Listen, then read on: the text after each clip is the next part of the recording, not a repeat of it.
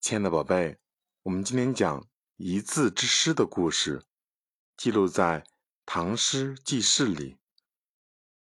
范仲淹行文作诗很讲究文辞，如果反复推敲仍感不妥，他就拿去请教别人。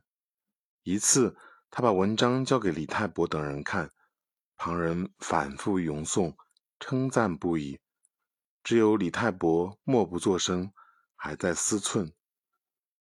范仲淹谦恭地问：“李先生高见？”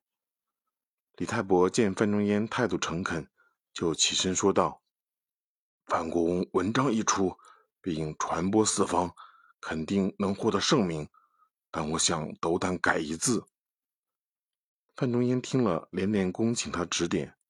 李太伯说：“云山苍苍，江水泱泱，这两句气势壮阔。”紧接着一个先生之德，显得气魄太小，不太和谐。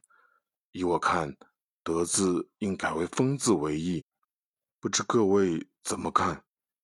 话音刚落，别人还没应话，范仲淹大声叫好，并且敬重地对他说：“我从此拜您为一字之师。”通过这个故事，我们学到什么道理呢，宝贝？有些好诗文。